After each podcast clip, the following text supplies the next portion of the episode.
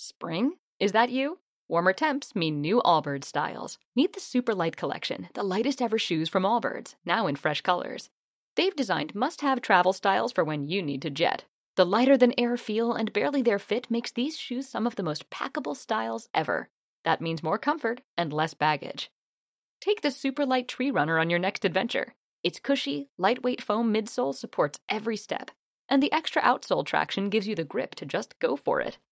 The eucalyptus fiber upper adds next level breathability to keep you going all day. Plus, the super light tree runner is comfortable and ready to go right out of the box. So, what can you do in a super light shoe? What can't you do is the better question. And because they're super packable, the real question is where are you taking them? Experience how Allbirds redefines comfort. Visit allbirds.com and use code SUPER24 for a free pair of socks with a purchase of $48 or more. That's A L L B I R D S dot com, code SUPER24.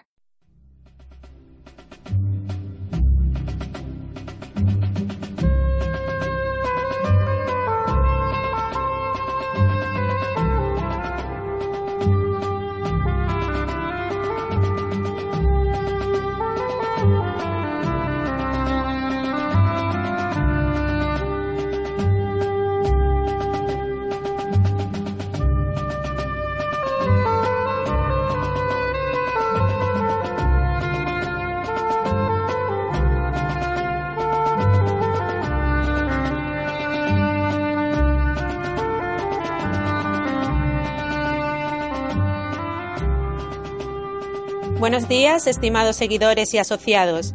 Damos comienzo a un nuevo programa de Radio Libertad Constituyente. Hoy es 24 de octubre de 2015.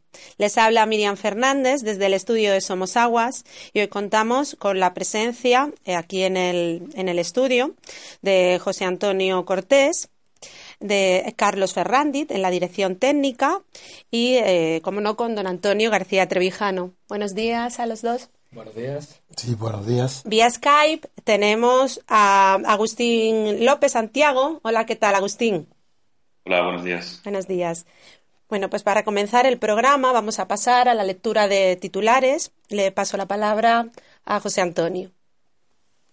Bueno, hoy hemos seleccionado como, como noticia más representativa y relevante de la aparecida tanto en el país como en el mundo eh, el apartado internacional, en la página 3 del país en concreto, eh, reza el titular, Rusia negocia con Estados Unidos iniciar una transición política con el Assad. Luego dice, los jefes de la diplomacia de Rusia, Estados Unidos, Turquía y Arabia Saudí se reunieron ayer en Viena en un encuentro sobre Siria sin precedentes desde que se inició la guerra civil en el país árabe hace más de cuatro años. Los cuatro cancilleres reafirmaron el compromiso de sus países de preservar la unidad territorial de Siria. Los reunidos se emplazaron a una nueva cita sin concretar ninguna fecha, para proseguir una negociación que de inicio a, a una transición política que no implicaría la salida inmediata del presidente Bashar al-Assad. Sobre este punto indicar que en la misma noticia... No indicar, tenemos que indicar. Tenemos que indicar que la noticia que aparece en el mundo eh, sobre el, mismo aspecto, Rusia eh, que dice el titular, Rusia negocia con los enemigos de Assad, eh, sobre el sobre el punto en el cual en el país dicen que los reunidos emplazaron a una nueva cita sin concretar ninguna fecha, sin embargo, en el artículo firmado por Xavier Colás en El Mundo dice que Rusia ha insistido los últimos días en que Irán debe formar parte del proceso y que Egipto debería ser invitado. Sería la manera de lograr un formato más representativo, dijo el canciller ruso. Y además añadió que el día 30 está previsto un nuevo encuentro. Luego ahí parece que hay eh, dos noticias que sobre internacional que no tiene que se contradicen. Se contradicen. Yo, desde luego, mm, el crédito lo doy al país, mm, no porque el país sea fidedigno en las noticias internacionales, pues, pero como conocemos la posición ideológica del país, los hechos suele relatarlos bien y luego la posición ideológica del país ya la conocemos. Es socialdemócrata y está en contra de cualquier comprensión siquiera, ni siquiera, de las posiciones de Rusia.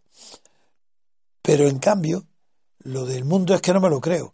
Y además creo que Agustín, tú tienes noticias de este corresponsal y, tiene, y te pasa igual que a mí, que no, pero yo no lo conozco. ¿Tú quieres hablar, Agustín? Sí, sí, eh, como comentábamos antes, eh, bueno, yo llevo, llevo a, a Xavier Colás eh, tiempo, por, lógicamente porque me interesa lo que se informa en un medio de comunicación de masas con la profundidad y con la penetración que tiene en la sociedad española el mundo. Y bueno, así como Pilar Bonet o Fran Ganillo o el propio Juan Carlos Sanz tienen más eh, credibilidad desde mi punto de vista, realmente el papel de Xavier Colás es, eh, bueno, tiene una postura antirrusa tremenda, tiene una visión sesgada mayúscula ridiculiza eh, permanentemente al propio país que le acoge. Para mí las, bueno, veo una manipulación realmente como, como pocas. Eh, bueno, no quiero poner ante la de juicio su profesionalidad ni parecer rudo, pero realmente, bueno, yo incluso le he escrito a veces, escribí un artículo sobre el submarino Kursk, no sé si en un pequeño artículo había como 20 o 25 faltas. Se lo comenté privadamente, en vez de corregirlo, me bloquean. Es decir, bueno, esto es, eh, tenemos amigos comunes, ¿eh? pero son artículos de opinión. Para mí son artículos de opinión que todo lo que dice Rusia lo entrecomilla y siempre acaba con la frase con lo que dice Estados Unidos.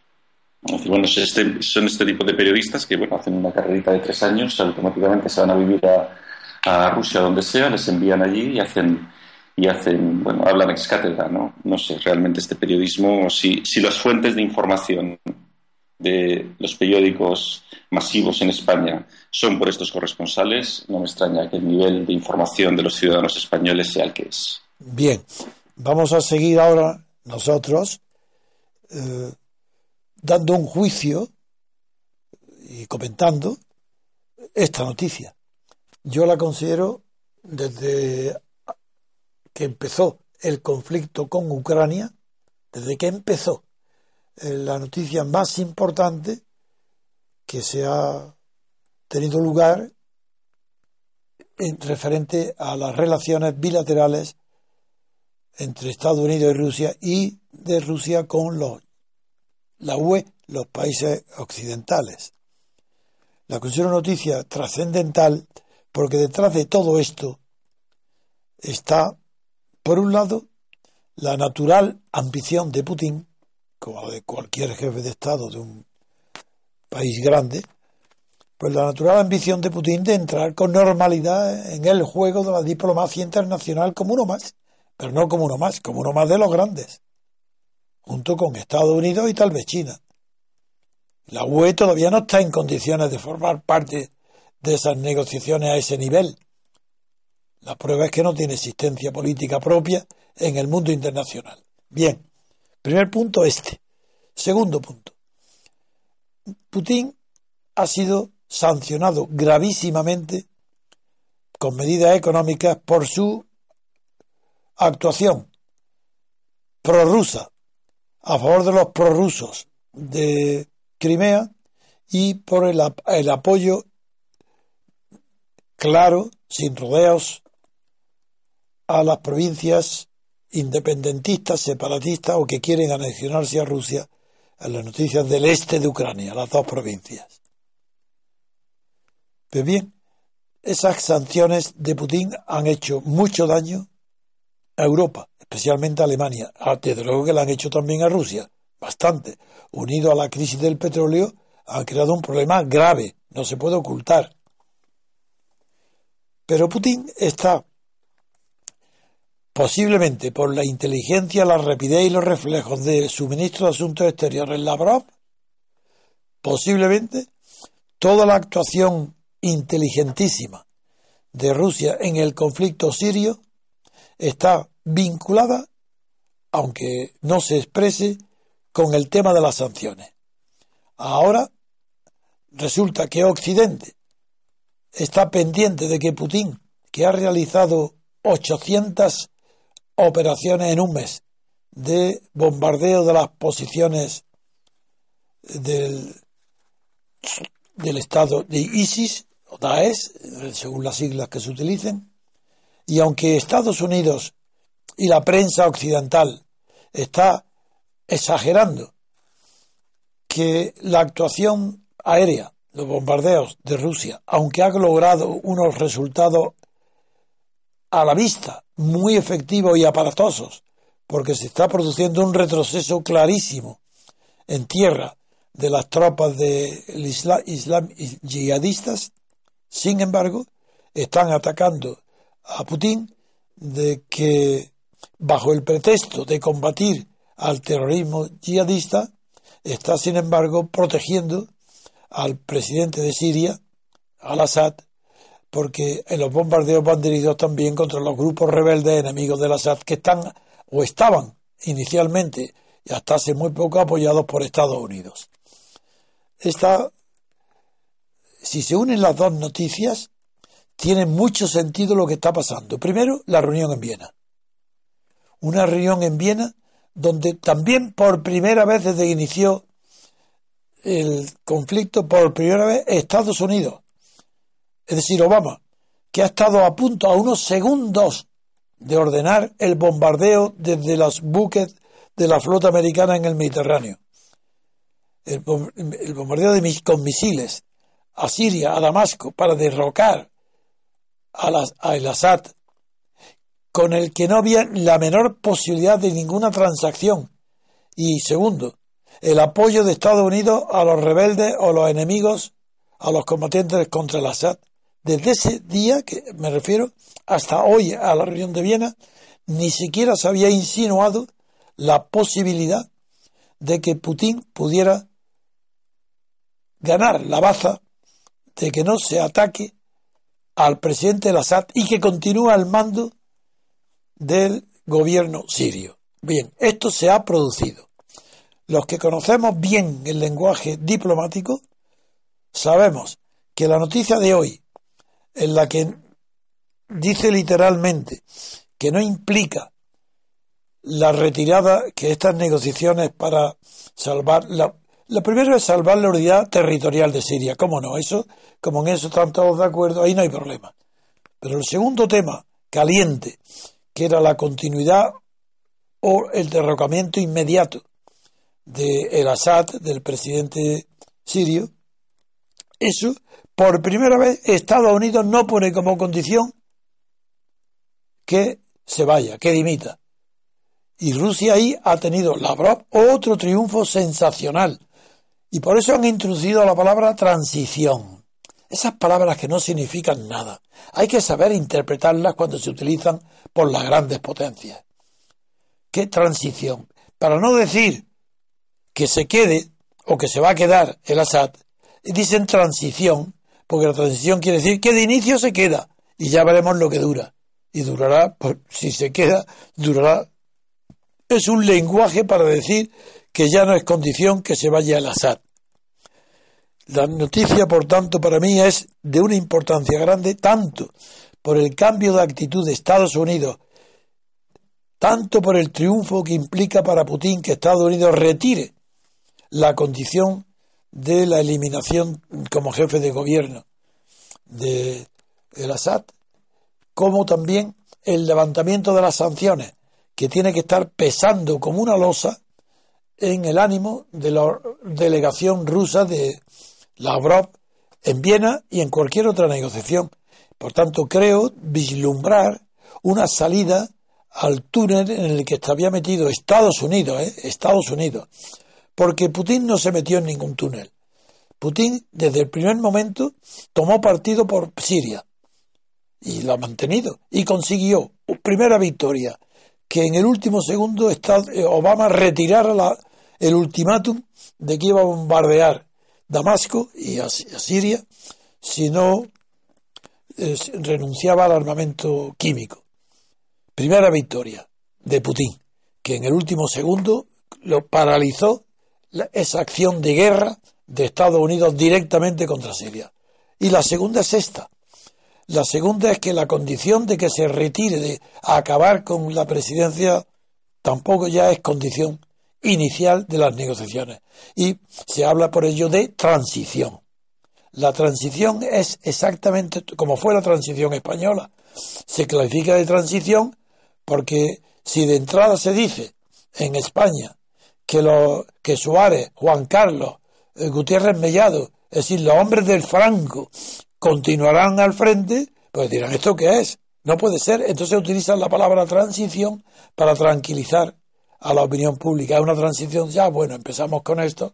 Pues no. Aquí la palabra transición tiene un objetivo esencial y es que no se va a prescindir, eliminar o derrocar al presidente Assad. Me gustaría conocer la opinión de Agustín.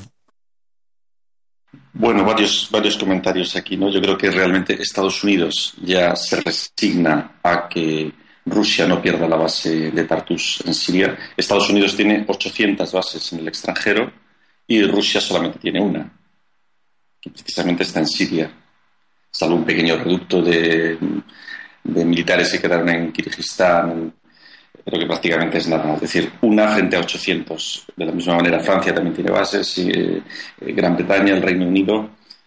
Entonces, eh, la campaña ha sido de tal éxito para Rusia con sus misiles, eh, estos que lanzas desde el Mar Caspio, los Caliber, que no, no han fallado ni uno, porque si hubiera fallado algún objetivo, hubiera dado en, población civil, como pasó con el hospital de Kunduz y las los misiles de, Estados Unidos, lógicamente habría sido un escándalo, un escándalo mayúscula. Eh, Rusia está arrasando. Eh, la orografía de aquella zona es como la palma de la mano, entonces realmente es, muy fácil eh, bombardear aquello y los servicios de inteligencia y los satélites saben exactamente dónde están, dónde tienen los, los depósitos de armas, es muy sencillo. La génesis de todo esto pues empieza, bueno, el 10 de septiembre del 2013, precisamente con el fallo, con el fallo de Kerry, que en las televisiones occidentales queda, eh, bueno, pasan un poco, pasó un poco desapercibido, sin embargo, en las televisiones de Rusia, Bielorrusia y en esta zona, esa fecha del 10 de septiembre del 2013, cuando Kerry mete la pata y, la periodista le pregunta qué tendríamos que hacer para que usted mañana no bombardee Siria. Y dice, hombre, que entregase las armas. Automáticamente Sergei Lavrov llama a Putin, Putin llama a Assad, le dice, de acuerdo, mañana quitamos, eh, entregamos todas las armas. A partir de ahí ya ha empezado una, eh, una batalla eh, mediática, una batalla real también, y bueno, estamos ahora como estamos. En todo caso, la foto que sale hoy en el país entre Rusia, Estados Unidos y todos los países reuniéndose, a mí me recuerda mucho a, la foto de Yalta. Es decir, bueno, como humanista laico, te das cuenta que realmente los dirigentes políticos se reúnen solamente cuando han puesto un montón de cadáveres encima de la mesa y con los tanques humeantes atrás. A mí me recuerda mucho a la reunión entre Churchill, Stalin y, Roosevelt. La historia no cambia. Bueno, aquí, en esa foto, lo que está muy bien es que lo que preside la reunión y la mesa es la bandera de Estados Unidos eh, desplegada junto con la rusa, las dos abrazadas una con otra. Así que me ha hecho gracia que recuerde Yalta. Bien. Sí, Estados Unidos yo creo que se resigna a que la campaña mm, está siendo un éxito por parte de Rusia y no tiene más Claro, lo que destaca ahí eh, que la resignación es una derrota. Es una derrota, sí, sí. Bien, eh, destacada esta noticia, eh, no sé, Agustín, si tú quieres añadir algo más sobre el problema actual de Rusia o de Ucrania, si tienes alguna noticia el momento de indicarlo. Está todo, bastante un poco en stand-by, ahora es un poco parado ahora mismo y bueno, el tema de, Ucrania pues sigue ahí, bueno, es una herida que está abierta, que se puede abrir en cualquier momento, que tiene una difícil salida, que bueno, los líderes separatistas que están gestionando el conflicto no dicen nada y bueno, de momento ahí parado. Yo creo que la, opinión pública está más centrada ahora mismo en Rusia que no en, no en Ucrania. Desde luego la situación económica de aquellas provincias está siendo terrible y bueno, está, está un poco, yo creo que ahora, ahora viene el invierno, son zonas donde hace muchísimo frío, todo queda un poco parado y probablemente en primavera se vuelva a activar todo en función de cómo evolucione la campaña siria.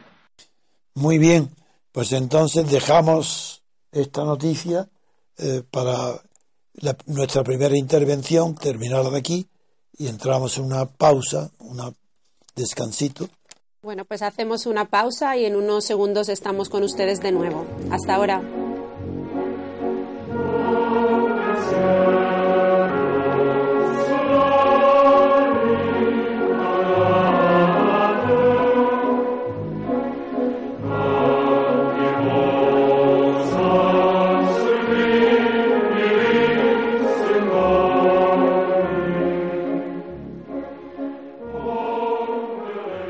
Estamos de vuelta, queridos oyentes. Seguimos con la actualidad internacional y en este caso vamos a tratar sobre la situación de Portugal. Eh, José Antonio, ¿quieres Bien. leer? En la página 8 del país comienza el titular sobre esta noticia. La izquierda portuguesa promete derribar a pasos. En su primera demostración de fuerza, los tres partidos de izquierda portugueses hicieron ayer evidente su unión con el nombramiento de un socialista al frente del Parlamento. Esta elección es el primer pulso de la mayoría parlamentaria izquierdista al designado primer ministro el conservador Pedro Pasos Coelho, que ganó las elecciones sin mayoría absoluta. Los socialistas confirmaron ayer que tumbarán su programa de gobierno en la Cámara. Sobre esta misma noticia, en el periódico El Mundo, el titular dice la izquierda lusa gana la primera batalla. El socialista Ferro Rodríguez presidirá la Cámara al lograr más votos que el candidato conservador. Y en el ladillo aparece en su discurso el líder del Parlamento criticó los recortes y al mandatario portugués. ¿Qué tiene que decir? Bien, recordaréis que ayer dediqué gran parte de mi intervención a una divulgación de la Constitución portuguesa porque adivinaba los conflictos. En primer lugar, porque se, eh, había sido el resultado de las elecciones y los vaticinios que se hacían sobre a quién designarían primer ministro, jefe del gobierno, el presidente, a quién designaría, si al partido más votado o a la coalición de izquierda que es mayoritaria, tiene muchos más votos que el partido más votado que es la derecha. Por eso, por el interés que tenía para España, eh, hablé del tema de Portugal, no porque en España interese Portugal, sino porque había interesado el tema planteado por Rajoy y por el PP de que en las próximas elecciones están insistiendo continuamente en que debe gobernar el partido más votado para evitar lo que está sucediendo en las comunidades de Madrid, de Valencia, etcétera.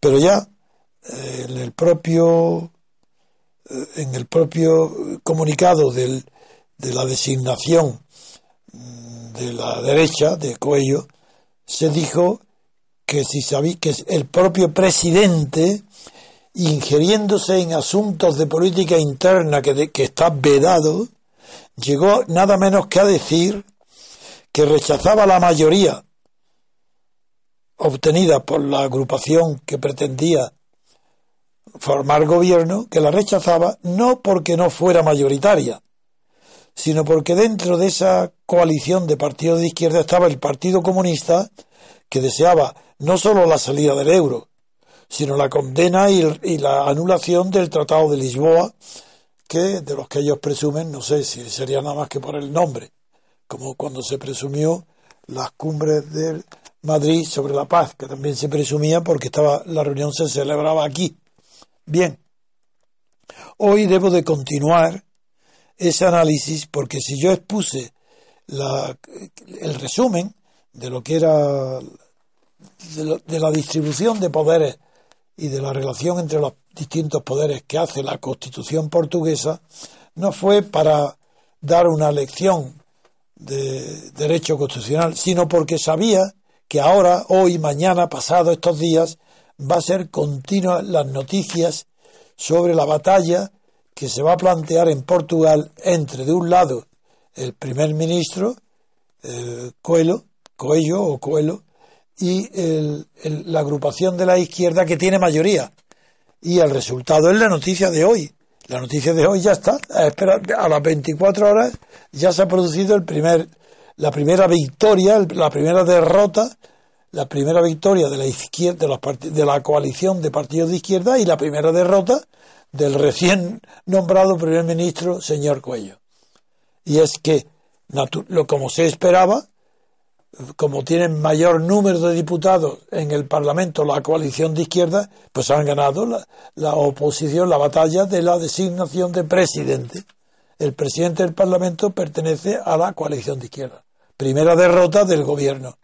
pero es una derrota del presidente de la República que se ha mezclado indebidamente al en el asunto de la batalla interna, ha descendido a la arena y que unido, primero, la torpeza del presidente, Cabaco. Segundo, la vulgaridad y la falta de inteligencia institucional de la Constitución portuguesa.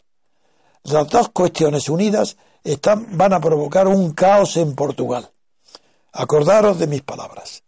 La batalla ahora va a ser entre las instituciones de gobierno contra la presidencia, porque el Parlamento va a bloquear la acción de gobierno. ¿Qué va a ser entonces el presidente? Ya lo veremos. Pero esta noticia es muy importante y requiere ser comentada por la lección que nos ofrece de cómo la simple elección de un presidente de la República por, por sufragio directo de los ciudadanos, de los gobernados, no es suficiente para poder producir una separación de poderes, puesto que aquí el presidente, con su ideología de derechas, se ha apoyado descaradamente a Coelho, a la derecha portuguesa, enfrentándose a una coalición mayoritaria de izquierda a la que no ha respetado, cuando por el número de diputados y la mayoría que ha logrado, era suficiente para que fuera ella la encargada de formar gobierno y de tener armonía con el Parlamento. Hoy se ha producido un choque violento e irreparable entre ya gobierno y Parlamento.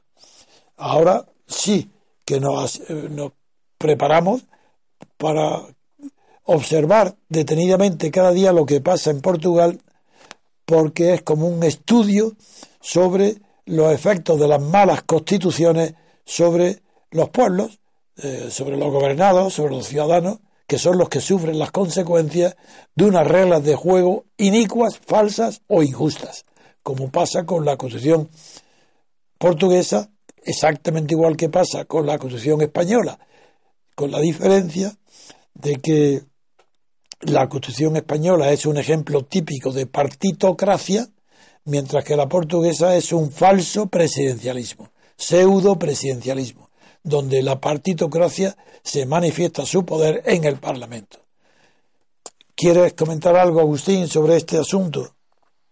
Bueno, la izquierda, la izquierda de Portugal, yo creo que después del paso de José Sócrates eh, eh, como, como primer ministro, tiene realmente un, tiene mucho que recuperar. O sea, José Sócrates fue un poco como el Felipe González español. Corrupción, desindustrialización, eh, bueno, era un muñeco de la troika, recortes, más recortes. Eh, estuvimos desde el año 2005, desde el año, bueno, desde el año 2005 hasta junio del 2011 que que intervinieron en el país tomando medidas, tomando medidas de recortes eh, y el año 2011, en junio, al final el país quedó intervenido. Eh, a partir de aquí, José Sócrates eh, fue eh, imputado por fraude fiscal, blanqueo de capitales, corrupción, o sea, realmente fue como Atila, dejó el país, dejó el país arrasado. Yo lo conozco bien porque participábamos de algunas farmacias allí y aquello era terrible, o sea, desde el año 2000, yo diría 2006, 2007 hasta el año 2011, eh, machacaron el sector absolutamente. Eh, recortes, absolutamente nada de crédito, no, había un caos absoluto, farmacias cerradas, las Azores, que es la zona más pobre de Portugal, eh, bueno, no pagaban tampoco las recetas, bueno, aquello era realmente, no sé cómo será Grecia, pero Portugal en aquellos años fue algo terrible.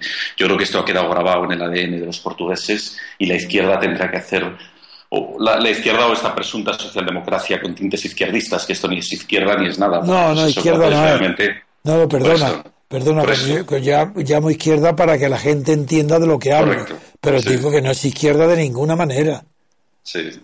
Aunque es más de izquierda porque el Partido Comunista Portugués, bajo el mandato de Cuñal, conservó la dureza de las posiciones radicales del extremismo comunista. Ya no es como en tiempos de, eh, duros de Cuñal, pero sigue siendo de izquierda. En cambio, el Partido Socialista no lo es. ¿Cuántos años desde que se fue Felipe González hasta que ganó Zapatero? ¿Cuántos años pasaron? Pues ocho. no, más, más, años, ¿no? Terminó en el 97. No, los ocho. los ocho años que duró los dos mandatos de Aznar. Pues hasta, pues yo creo que en Portugal pasará lo mismo. Sócrates eh, ha dejado ha dejado una herencia, le ha dejado una situación al nuevo que tendrán que hacer mucha pedagogía o tendrá que hacerlo muy mal la derecha. Pero eso explica, eso explica la coalición del Partido Socialista con el Partido eh, Comunista y con el bloco eh, de izquierda del portugués. Eh, es que saben la posición de debilidad que tienen. Y por eso, para tener una imagen más fuerte, es la unión con el frente común que han hecho con el Partido Comunista y el bloco de izquierda.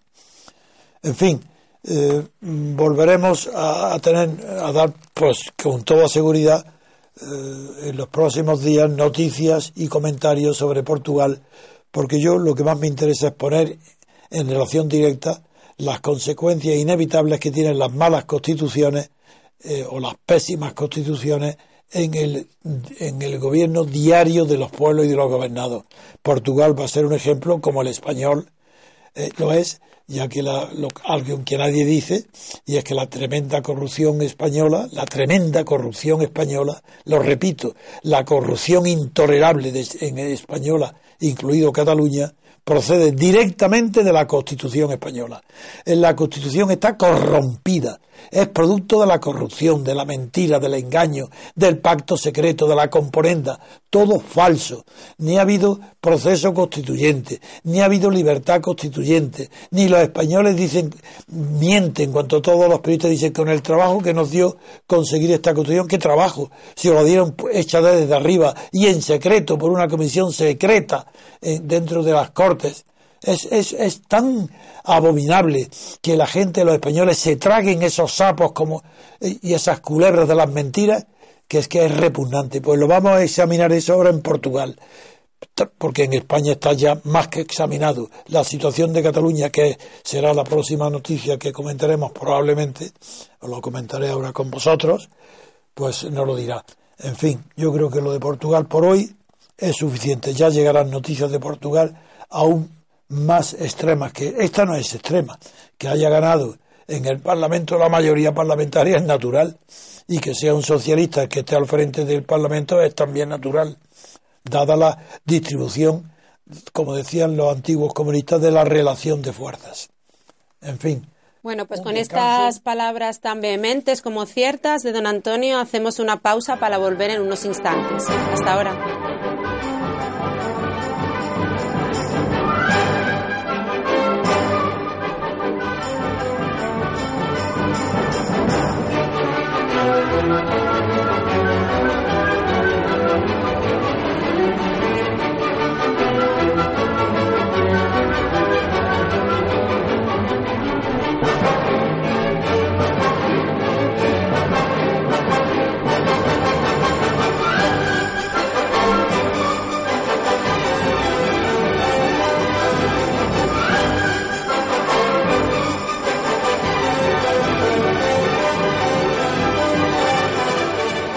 Ahora con eh, actualidad nacional y aterrizamos en Cataluña. José Antonio, ¿qué vamos a leer al respecto? Bien, en, portada en el país aparece noticia relacionada con Cataluña se titula Una empresa donó el 3% días después de ser contratada por la Generalitat. Las cuentas del TEC 4 revelan la implicación del gobierno de Mas en la financiación de Convergencia. También aparece una noticia relacionada con, Cataluña que se titula El rey sobre Cataluña. Que nadie construya muros con los sentimientos. Sobre esta misma noticia y en portada en el mundo aparece un confidente del 3% aporta una caja fuerte que implica al gobierno. La Guardia Civil halla en los correos del tesorero de CDC las citas con los empresarios que pagaban las presuntas comisiones. Un técnico admite que infraestructura facilitaba concursos. Y sobre el rey, la noticia que aparece dice, el rey pide a los separatistas que no construyan muros con los sentimientos. Bien, empecemos por los, como siempre, que trato, que es evidente, que trato de explicar, el mundo pone en las palabras del rey sobre Cataluña un, titular distinto del que pone el país. ¿Qué dice el mundo? Dice que el rey pide a los separatistas. Pues no es verdad. Diréis, el rey pide a los separatistas que no construyan muros con los sentimientos. En cambio, ¿qué dice el país? No habla de los separatistas, dice que nadie construya muros con los sentimientos.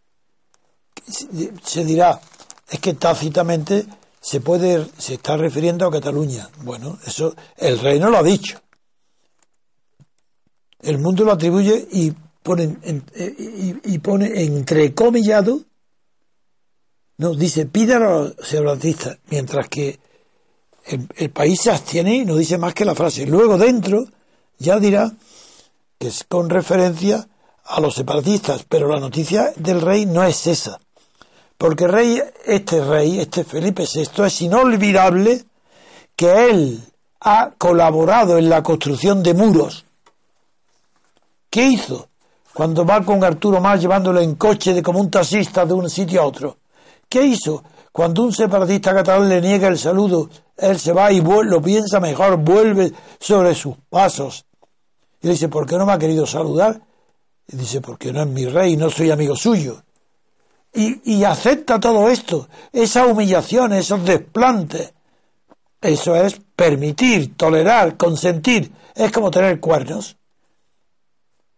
Pues no hace falta que el marido autorice a su mujer o al amante de su mujer, no hace falta, basta con que lo consienta. Y es que acaso Felipe VI no consiente al gobierno separatista de la Generalitat. Hay otra noticia en el periódico que incluso Arturo Más se jacta de que se entrevista con frecuencia con Jordi Pujol y que ayer mismo estaba ha estado con él y, es, está presumiendo de una persona que está juzgada, que toda la opinión pública nacional e internacional, salvo Esquerra Republicana, que también, o Jordi Puyol, pero no más, está condenada, despreciada, por ser el principal motor de la corrupción catalana, ha sido el que quiere construir el país, el que quiere hacer proyectos de país, como le imita Ciudadanos, que combate el separatismo, pero coge su concepto. También Ciudadanos quiere tener proyectos de país, pero si eso no existe. Los proyectos son todos de gobierno y los proyectos no se refieren al país, porque no construyen el país. El país está construido, pero está construido por la historia, no por los proyectos. Pues ahora con el rey pasa lo mismo. Eso en cuanto al titular.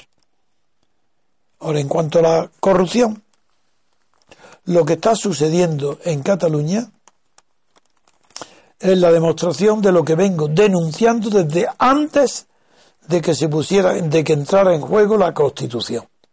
Lo vengo denunciando por escrito, nadie me lo podrá negar. En la revista Reporter, que tuve que comprar porque estaba prohibida mi voz, ya entonces, la revista Reporte que compré a un catalán, Antonio Asensio, el mismo propietario de Interview y que llenó de pornografía las películas españolas y le compré no pornográfica, pero sí una revista gráfica erótica de mujeres desnudas, porque yo no podía, ningún periódico, ni uno solo, se atrevía a publicar mi opinión o un artículo o, o mi nombre solamente. ¿Por qué? Porque yo había sido denunciado por el PSOE de, haberme enriquecido en Guinea, pero ¿a quién le importaba Guinea de los españoles? Si yo no tengo ningún cargo y no vivía en Guinea, y era todo absurdo. ¿Es que acaso a los españoles y al gobierno y a la prensa tuvieron una, eh, de repente, una exigencia puritana que no toleraban la, corrupción, pero si después han demostrado que, que, lo que menos le importa a toda la prensa y, a las instituciones políticas es la corrupción. ¿Habría llegado jamás España a una corrupción semejante en tan poco tiempo? Porque Italia está tan corrompida como España, pero duró mucho más tiempo. La corrupción en España fue inmediata. ¿Por qué? Porque Cataluña está la organización catalana, la ambición y la tradicional exaltación de la pela por los catalanes ha hecho que allí sea mucho más. Es sistémica la catalana, como es sistémica también en el resto de España la corrupción. Así que la, la causa sistémica es que, que no es casual, que no es general, sino que es consustancial. Es decir, al régimen, a la política, a los políticos y a los empresarios catalanes, le ha sido consustancial la corrupción no del 3%, si ahora ya sabemos la, se están aportando pruebas que oscila la, que la torcida, lo, que pagan, la tangente, perdón, que sea torcida en los aficionados, la tangente, como dicen los italianos, ha oscilado entre el 2 y el 10%. ¿Es que acaso tiene importancia la cuantía? Pues sí la tiene. Porque cuando hay comisiones del 10%, el daño que causa a la economía, a los que pagan impuestos, a los que no están corrompidos, a la economía española es brutal. Y en, Cataluña se han pagado, no una vez, sino de una manera general, comisiones de hasta el 10%. Esto es lo que se deduce ahora de la investigación. Y más ¿Qué sucede con más? Que salvo CUP, que sigue diciendo lo mismo que, al principio, que no lo apoya, porque está corrompido, no, no quiere que apoyar a un presidente de la sociedad corrupto, salvo es que Republicana sigue diciendo que lo apoya. ¿Recordáis ayer lo que dije sobre la corrupción? Que el que vota a sabiendas a una persona corrupta, él, se, en virtud del principio de identidad, que puesto de relieve por el máximo defensor del Estado de partido, del Estado español, que también se le llama democracia de partidos. Ya que, lo he explicado tantas veces, pues es implícita la corrupción. Por eso es consubstancial.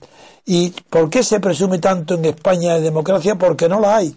Porque la Constitución española es antidemocrática queréis ver la prueba de la obsesión que tienen los periódicos y especialmente el país, que fue porque salió después de muerto Franco, pues cree que por eso él es democrático. Sí, claro, porque es democrático el país, dice en el, en el editorial de hoy, que se refiere hacia un Estado laico, al problema que ha levantado el PSOE con su tradicional discurso cuando toma posesión o cuando se presenta candidato de que va a hacer que va a asegurar la laicidad del Estado, dice el periódico El País dice el papel de cualquier confesión religiosa en una democracia laica es claro ejercer libremente el culto. Democracia laica. Pero ¿habéis visto semejante barbaridad alguna vez en vuestra vida? La obsesión por decir que somos democráticos es tan grande que el país llega a decir en un editorial democracia laica. ¿Dónde está la democracia religiosa? Es que la democracia... ¿Pero qué es esto de democracia laica? ¿No os dais cuenta de verdad que tener que decir los españoles que son democráticos es que lo dicen comiendo de padre a hijos? En la, en la comida tienen que hablar de democracia, en las costumbres familiares, con hijos menores y se habla de democracia y de consenso. Esto es un horror, el horror del país hablándonos de democracia laica. Si eso es para que el que ha escrito este editorial sea expulsado inmediatamente de un periódico. Pero ¿cómo puede haber una democracia laica? ¿Dónde está la democracia religiosa? O si, la religión está regida por el principio de autoridad. Exactamente igual que la milicia. ¿Cómo? Es como si dijera la democracia militar. ¿Pero dónde está esa democracia militar? ¿Dónde la has visto? Ni en Israel, en ninguna parte. Y donde se ensayó algo, tuvieron que rectificarse, que fue en la revolución bolchevique. En la guerra tuvieron que al lado de los militares profesionales colocar a comisarios del pueblo para que vigilaran las operaciones técnicas de los militares, para introducir la democracia militar, sí, en la guerra, en la revolución bolchevique, en la guerra contra Europa, contra las potencias occidentales. Ese es el horror del abuso de la palabra democracia, porque no la hay. Pero no es que no la haya un poco ni nada, es que no tiene ni el menor rasgo democrático. Porque, por ejemplo, en Francia, bueno, estamos preparando un programa para inaugurar, hacer una prueba piloto de, una, de nuestra televisión. Y el título que he elegido para hacer esa primera prueba en la televisión con invitados, todo bien, como si fuera real, pero vamos a hacer la prueba. El título que he elegido es, más o menos, en Europa no hay un solo país que tenga democracia. La democracia no existe en Europa, salvo, no, ni salvo no. En Europa no existe democracia. En ningún país europeo existe democracia. Y en el y solo Reino Unido y Francia tienen un sistema electoral representativo. La pura verdad. A ver si hay alguien, no digo en Europa, en Estados Unidos, en el mundo, que me demuestre o que se atreva a enfrentarse con esta afirmación. Ni un solo país hay democrático, ni siquiera Francia, ni siquiera Suiza. No es verdad. El que dice eso no conoce las constituciones. ¿Por qué, ¿Por qué en Francia no es democracia cuando hay un régimen presidencialista? ¿Hay separación de poderes? Pues hay la apariencia de separación de poderes. También en Portugal. Tiene un presidente elegido por sufragio directo hay apariencia de separación de poderes. Y habéis visto lo que es Portugal, como dije ayer. Y en Francia, a pesar de la separación de poderes, de la reforma importantísima que hizo el general de Gaulle, no hay democracia porque el presidente elegido no puede nombrar libremente a su gobierno con un programa de gobierno elegido por el presidente, sino que tiene que solicitar la moción de confianza del Parlamento. Es decir, si la Asamblea Republicana Francesa no aprueba la designación del primer ministro y de su programa, tiene que hacer otro. No hay separación de poderes en Francia, aunque hay presidencialismo y el régimen ha corregido muchísimos de los defectos de la anterior Cuarta República, que era exactamente una oligarquía de partidos como ahora en la española era una partitocracia. Ha corregido muchísimo sus defectos, pero no es una democracia porque no la Asamblea Republicana tiene que aprobar el gobierno que y el programa de gobierno que haga el presidente. Pues, exactamente igual que en Portugal, porque en Portugal sabéis que se elige un presidente, como dije ayer, para que sea el jefe del, ejército, pero que no puede ni siquiera designar al, al alto Estado Mayor o al Estado Mayor del ejército. Eso es una tomadura de pelo. Es crear la apariencia de que hay separación de poderes para que no lo haya. En fin, Agustín, a ver si quiere añadir algo a, lo que estamos hablando ahora sobre Cataluña, puesto que tú vives en Barcelona y conoces el tema directamente y de una manera sentimental más fuerte que yo. Bueno, pues esto es lo que hablamos siempre, ¿no? Es el choque de dos oligarquías corruptas que están luchando por el poder. La oligarquía, la oligarquía central madrileña y la oligarquía de aquí de Cataluña. Tarradella ya nos avisó, el grupito este de Roca, Puyol, Felipe Puig, toda, esta gente, pues bueno, el propio padre de Puyol, Florenci Puyol, eh, bueno, las, eh, ya habían quebrado un banco, traficaban con divisas, bueno, el propio eh, Jordi Pujol tenía aquí unos laboratorios, laboratorios Fides Prodes Pharma, y vendía soluciones parenterales en negro, o sea, soluciones inyectables. Entonces, bueno, eh, yo vivo aquí al lado de la, de la sede de Convergencia que está aquí en Ruge de Juria con, con Córcega y ahora estos días está tomada por la Guardia Civil. Y me ha sorprendido cuando pasas por allí, bueno, me gusta pasar por allí meter la nariz, ver un poco el complejo de la Guardia Civil cuando están, porque esto no, no lo están haciendo, estos registros no los están haciendo los Mossos de Escuadra, lógicamente, que están muy politizados y dependen de la Generalitat, sino que los hace la Guardia Civil. Y ves un poco el complejo de, esto, de este cuerpo de la seguridad del Estado central, cómo, cómo bueno, se ve como el, complejo que tienen aquí en, en en Cataluña. Lo mismo cuando están protegiendo la delegación del Govern, aquí en, también en, Mallorca con Roger de Juria. Bueno, pues eh, triste, la verdad que, triste. Es obvio que más es el mozo de Puyol. Eh, es lógico que se, que se vea con él cada, cada día. Es el fiduciario, el pantalla, llámalo como quieras, eh, y es un escándalo que el hijo de Puyol se siente en un notario a comprar inmuebles del Banco Santander por 2.300 millones de euros. 2.300 millones de euros son 450.000 millones de pesetas. No sé si era Uligué o era Josep Puyol, uno de los dos. Y bueno, sigue en la calle. El padre igual, sigue viviendo eh, sin problema, le ves por la calle, tiene el despacho en Paseo de Gracia, en fin, esto es, algo, algo... Ves también la el conchaveo que tienen eh, los medios de comunicación, la vanguardia, con los poderes eh, oligárquicos, tanto con más que cuando le descubrieron los 550 millones de pesetas que tenía en Luxemburgo, apenas hizo un pie de página con una noticia, bueno, muy pequeña, lo mismo con Núñez, eh, Josep Núñez, Núñez y Navarro, cuando ha estado ahora en la cárcel, lo mismo, dado que es un buen anunciante de la vanguardia, prácticamente la noticia ha pasado desapercibida.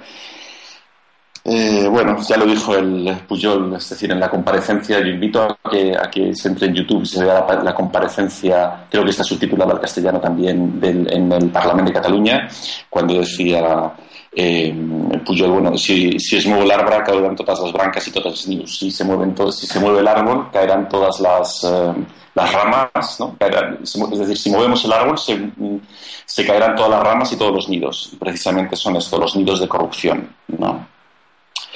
Eh, bueno, asimismo también yo creo que hay que destacar que aquí hay mucha corrupción, pero no se persigue a las empresas. Es decir, estos días está saliendo ACS, la empresa de Florentino Pérez, Taico, una empresa constructora de aquí, que está también metida hasta arriba, la Sarsa de Aguas, eh, de la red de aguas de Torre de Embarra, un, pueblito, un pueblo de Tarragona, y bueno, aquí no. Perdona, de Torre de Embarra, donde hay un arco romano precioso. Donde hay un arco romano precioso, sí, sí, sí. sí. Bueno, pues hay la corrupción, es decir, se persigue a los políticos, pero parece que no se persigue a las empresas. En todo caso, esta corrupción no es estrictamente catalana, no es estrictamente de convergencia, sino que en estas reuniones que hacían en el Majestic entre Aznar, eh, toda esta gente, bueno, pues, eh, es decir, es una, es, una corrupción conjunta. De hecho, parece que en los próximos días va a salir algo de los negocios que tenía rato aquí también. En Barcelona. bueno, en Barcelona. Se quiere, aquí se quiere construir un Estado nuevo, pero la arquitectura institucional que se está haciendo es tan perniciosa como la de Madrid. Simplemente se quiere que no haya nadie por encima del Tribunal Superior de Justicia de Cataluña y bueno, hay una lucha entre poderes fácticos, bueno, entre la Iglesia, las familias eh, catalanas de toda la vida, Estados Unidos, Alemania, las grandes empresas, la Unión Europea, Israel, en fin, y, luego las, las, eh, todas las estructuras o todo el aparato del partido. Pero los que, los que realmente están sufriendo son los ciudadanos, que mientras, todo esto, mientras estas luchas intestinas ocurren, aquí se ha privatizado el agua y las farmacias no ponen las recetas. Gracias, Agustín, por tu aportación. Ah, eh, pensaba, vamos a terminar aquí porque yo pensaba hoy eh, completar eh, el programa de radio con una intervención de Pedro Gallego, porque van a venir, pero no ha llegado todavía van a venir a comer aquí a casa, pero como no ha llegado vamos a terminar aquí porque le quería hacer, sin embargo, una advertencia a dos o tres, no sé, personas impertinentes que aprovechan cualquier tontería para poder eh, llamarme maleducado, por ejemplo, porque dicen que corto a Pedro cuando habla o a otros. Bien. No, no, no, son personas que no hacen nada más que para molestar, porque es evidente que soy el director del programa. Es evidente que yo no estoy improvisando aquí, sí, yo personalmente sí, pero el programa me lo dicta la actualidad, porque comento las noticias más importantes y hay un plan. Entonces, salvo cuando hablo con Dalmacio Negro, que no hay plan ninguno, es una charla, y por tanto no hay discurso, se interrumpe todas las veces, y ya por respeto a la personalidad de, de Dalmacio, lo dejo que hable lo que le dé la gana. Porque jamás va a decir una tontería, aunque puede hablar de cosas que él, por ejemplo, de la política concreta, pues tiene a atender a creer que en las noticias y en la política hay mayor inteligencia de la que hay en verdad. Hay que estar dentro de la política, de, haber estado como he estado yo tan cercano, para darme cuenta que la política, por lo menos la que yo he vivido en España y también en ciertos países europeos, es muy pobre, que no hay inteligencia. Entonces, desde fuera, sobre todo personas inteligentes como Dalmacio, y otras personas que no siendo inteligentes, pero que quieren presumir de inteligencia, atribuyen a verdaderas conspiraciones lo que está sucediendo. Y eso, como es tan frecuente, pues ahora, por ejemplo, me dicen que corto la palabra a Pedro cuando habla del dólar, cuando habla de la moneda. No, señor, es que yo soy el responsable de que esta emisión sea constructiva, que haya una argumentación seria, que, los argumentos se terminen, que no sea aquí nada como los tertulianos que hablan de todo. No, no, aquí se habla de aquello que está preparado cada día para hablar, que lo digo yo al empezar. Hoy vamos a hablar de esto, de esto, de esto y de esto. Entonces, si se interrumpe, por ejemplo, viene ayer Pedro, estaba invitado, yo no lo esperaba, se presenta. ¿Cómo, cómo por muy especialista y muy conocedor que sea de las zonas monetarias, cómo voy a dejarle el espacio para que hable de un tema que interrumpe toda nuestra preparación. No lo puedo. Entonces tengo que, sí, lo dejo por educación, pero le indico enseguida que no. Entonces hoy le dije, ven hoy, y te, y, te doy media hora y hablas del dólar. Pero no es porque le corte la palabra, es que lo que no puedo cortar es el razonamiento, porque soy un hombre razonador y razonable. Y no me gusta que se interrumpan, ni que sea un caos, como es todos los tertulianos. Eso aquí no. Entonces ya pudiera ser quien sea, digo, salvo Dalmacio, que puede decir lo que quiera y que interrumpir lo que quiera, porque todo lo que dice tiene sentido, tiene mucha gracia, tiene mucho sentido el humor, me divierte y espero que a los oyentes también le divierta. Tiene 84 años y por tanto tiene, yo tengo 88, pero pero le permito lo que a, a otros no le permito en mi radio. Es un programa que yo soy el responsable, el director, el que tengo que asegurar que eso sea serio, que los discursos se terminen, que se razonen, que no se interrumpan unos a otros. Yo claro que tengo que interrumpir. Si se desvía de lo que se está hablando, dice, bueno, eso mañana, otro día. Naturalmente que corto la palabra y la cortaré aún más, porque quiero eficacia, quiero que sea de verdad. Aquí, aquí sobran todas las presunciones, aquí hay que demostrar cada uno lo que vale. No es por los nombres ni porque diga que... No, eh, eh, si con esto salgo al paso de esos trolls que con palabras como el educado lo utilizan para atacarme. Son unos pobres tontos, unos pobres eh, ignorantes que no quieren ni siquiera saber que soy responsable de mantener un discurso lógico y para ello tengo que evitar interrupciones no de la sobre ese discurso, sino introduciendo otras cuestiones que no están planteadas ese día. Nada más, me despido ya de vosotros y perdonar por esta advertencia que no va dirigida a la inmensa mayoría, sino a los insolentes que sin razón ninguna creen cuando yo lo que más me distingo y lo, vio, lo demostré en la clave es que sé escuchar. Pues muchas gracias, Agustín, gerente del MCRC, por haber estado entre nosotros hoy en antena. Eh, esperamos tenerte pronto otro día eh, con nosotros y a José Antonio, eh, director de, nuestro diario, que esperamos también tenerte pronto por aquí. Y bueno, pues hasta aquí el programa de hoy. Mañana continuaremos comentando la actualidad nacional e internacional y contamos con ustedes, como siempre. Pasen un buen día.